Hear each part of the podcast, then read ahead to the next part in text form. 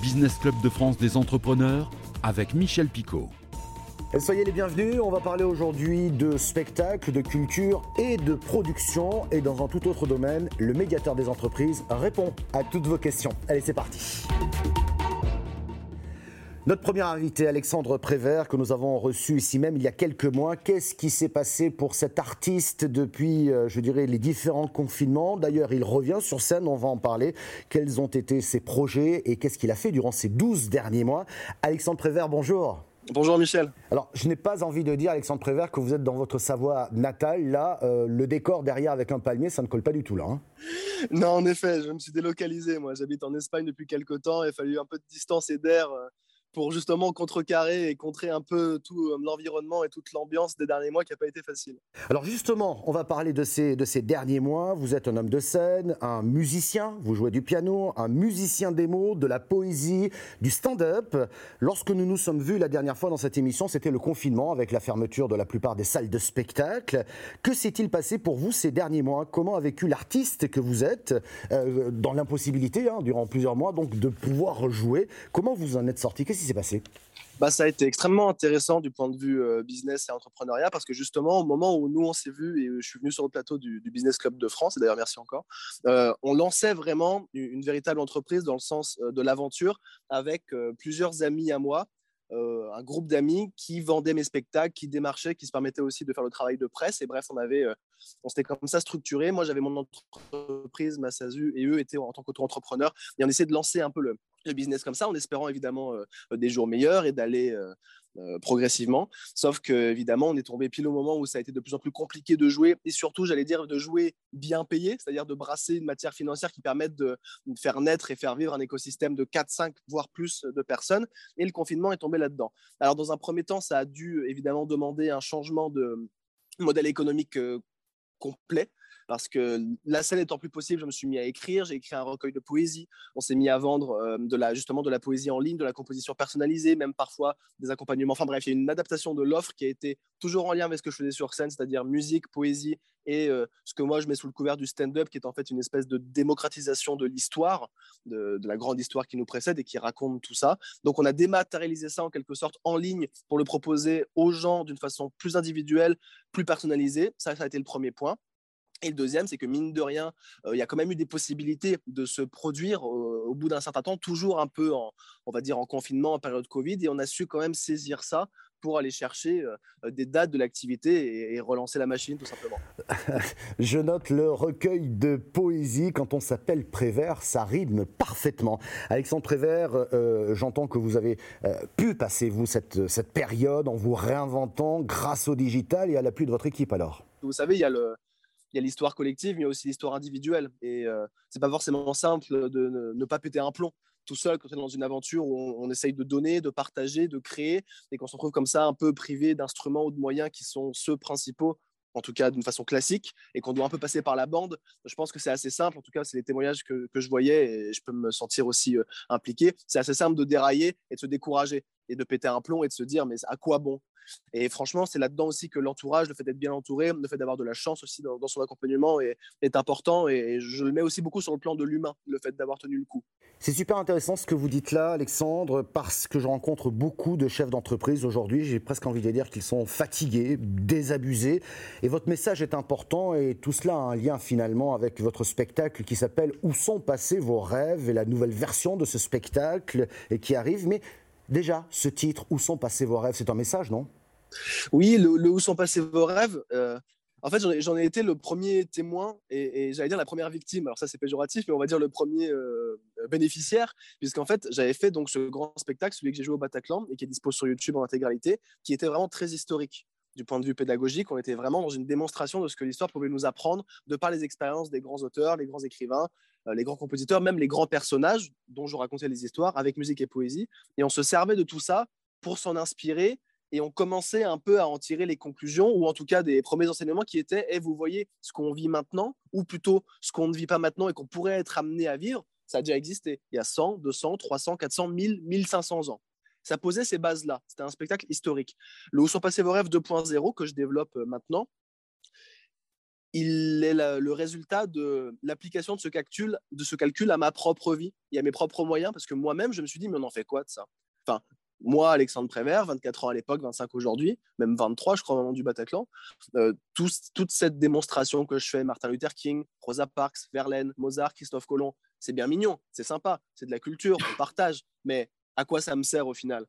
Eh ben en fait, ça me sert vachement parce que mes rêves à moi, lesquels sont-ils? Où est-ce que je les amène? Comment est-ce que je les traite? Comment est-ce que, est-ce que je me sers de la façon dont les autres les ont traités avant moi pour ne pas reproduire les mêmes erreurs et ou m'inspirer de ce qui a été bien fait, de ce qui a été bon et ou même créer des voies nouvelles? Bref, toute cette tambouille, je l'ai appliqué à ma vie perso. Ça a donné d'ailleurs, comme vous le savez, euh, un grand voyage en Amérique du Sud en début d'année. Là, justement, où j'ai pu cette dématérialisation, mine de rien, m'a permis quelque part de plus avoir de contraintes géographiques de scène et de partir plus loin pour travailler. Enfin bref, je me suis servi de tout ça pour me rappeler de mes rêves d'enfant, les dinosaures, l'Amérique latine, un, engagement citoyen, collectif, bref, ça m'a reconnecté avec tout ça. Et c'est ce que je raconte en fait dans ce Où sont passés vos rêves 2.0, c'est comment est-ce qu'on fait de la pédagogie quelque chose de concret et d'utile qui nous sert à nos rêves à nous maintenant et surtout plus tard dans leur euh, réalisation. Et donc, finalement, cette introspection est intéressante et à la portée de tous. Euh, vous, vous l'avez fait en tant qu'artiste, mais aussi chef d'entreprise, parce que vous êtes votre propre producteur, donc vous dirigez votre propre entreprise. Il faut quand même souligner que personne n'a voulu vous produire, on va le rappeler.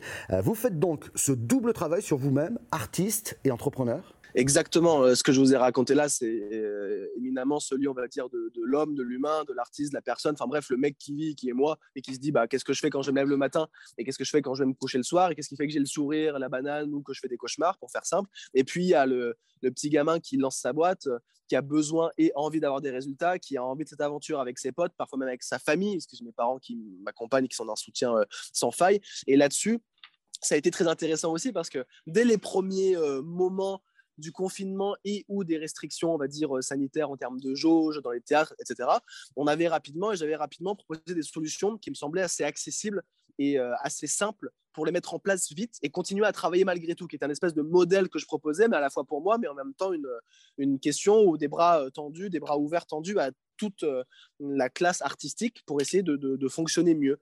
Et ce qui est justement marrant, là-dedans, c'est qu'on les met en place maintenant au final. C'est-à-dire que sur le moment, je n'ai pas spécialement été euh, entendu, ou plutôt j'ai eu du mal à, transmettre ce message, et j'ai sans doute ma part de responsabilité aussi, donc j'ai eu du mal avec mes interlocuteurs à les convaincre de la pertinence et du bon fonctionnement de ce modèle-là. Ça a donné du coup le fait que je sois parti, que je me sois mis à écrire, qu'on vende un bouquin digitalisé, etc., qu'on communique beaucoup sur les réseaux. Et euh, plus d'un an après, quasiment un an après, presque naturellement, puisque j'ai pas réinsisté, on va dire idéologiquement, philosophiquement, je me suis juste ouvert aux opportunités qui revenaient et aux contacts avec qui j'ai pu renouer. Et ben c'est cette solution que j'avais proposée d'un travail en proximité, dans des jauges plus réduites, avec des échéances plus répétées, davantage dans les territoires et moins centré exclusivement sur, sur Paris. Enfin bref, ça s'est présenté naturellement à moi et je suis très content et ça me fait beaucoup plaisir de, de, développer ça maintenant et de reprendre ce qui, il y a un an, me semblait pertinent. Merci Alexandre Prévert, bonne continuation et bonne tournée. Tout de suite, c'est le rendez-vous mensuel du médiateur des entreprises, Pierre Pelouzet. Bonjour Pierre Pelouzet. Bonjour Michel Picot. Vous êtes le médiateur des entreprises et vous répondez chaque mois aux questions de nos téléspectateurs et auditeurs qui nous ont écrit par mail à médiateur.lafab.fr. Bien entendu, aucune information n'est communiquée, tout reste totalement confidentiel. Pierre Pelouzet, une première question qui arrive de Bretagne où un chef d'entreprise euh, nous écrit à la suite d'une modification d'une directive européenne, je me vois imposer par l'administration française une mise aux normes de la plupart de mes machines, mais je ne peux pas le faire immédiatement. Cela a un coût et je ne peux pas arrêter en même temps, même provisoirement, ma production.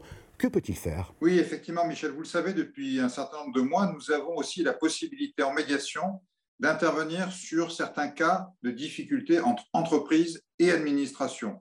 En l'occurrence, le cas qui est décrit est assez classique, malheureusement les normes européennes changent, et c'est normal, hein, ça fait partie de l'évolution de, la législation européenne. Simplement, du coup, il faut se mettre euh, en ligne avec ces normes, et l'administration française est là pour contrôler que les, entrepreneurs français sont bien en ligne avec les normes. Simplement, parfois, ben, ça, coûte de l'argent, et puis aussi il y a une notion de temps. Et donc, euh, le chef d'entreprise qui nous interroge se retrouve coincé en disant Je n'ai pas le temps de me mettre euh, en conformité dans le, délai qui est prescrit. Et en plus, je n'ai pas les moyens aujourd'hui de le faire.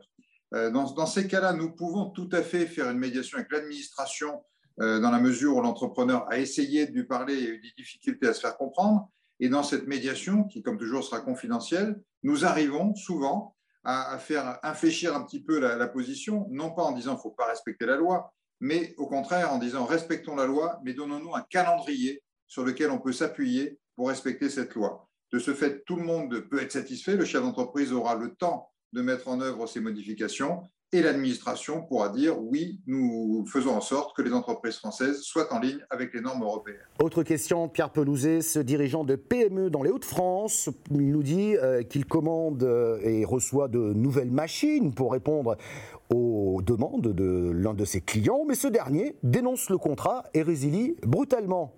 Que peut-il faire?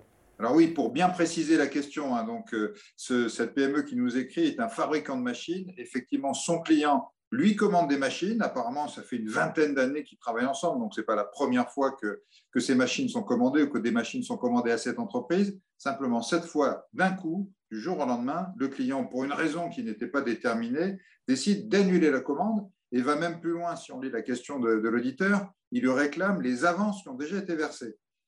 Bien entendu, ça met ce chef d'entreprise en difficulté. Là aussi, cette rupture brutale de contrat, comme on les appelle, d'une part, euh, légalement, ce n'est pas tout à fait en ligne avec ce qu'il faudrait faire, mais bon, c'est difficile de se fâcher avec son client. Donc, ce sont des cas de médiation qu'on retrouve assez régulièrement aussi, et sur lesquels une bonne médiation doit permettre de trouver une solution.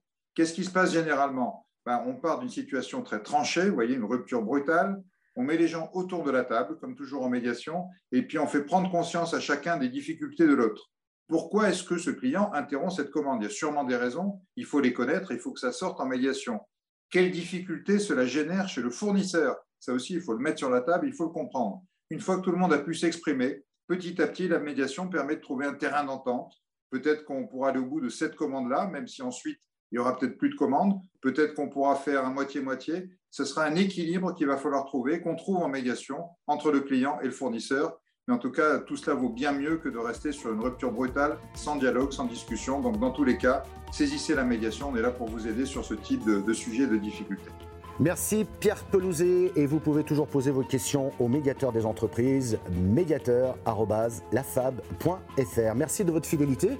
Vous pouvez retrouver cette émission en replay vidéo sur le site de votre télévision locale, sur celui de l'émission. Vous pouvez la retrouver également en audio podcast ou encore euh, sur une dizaine de radios un peu partout en France. Merci de votre fidélité et à la semaine prochaine.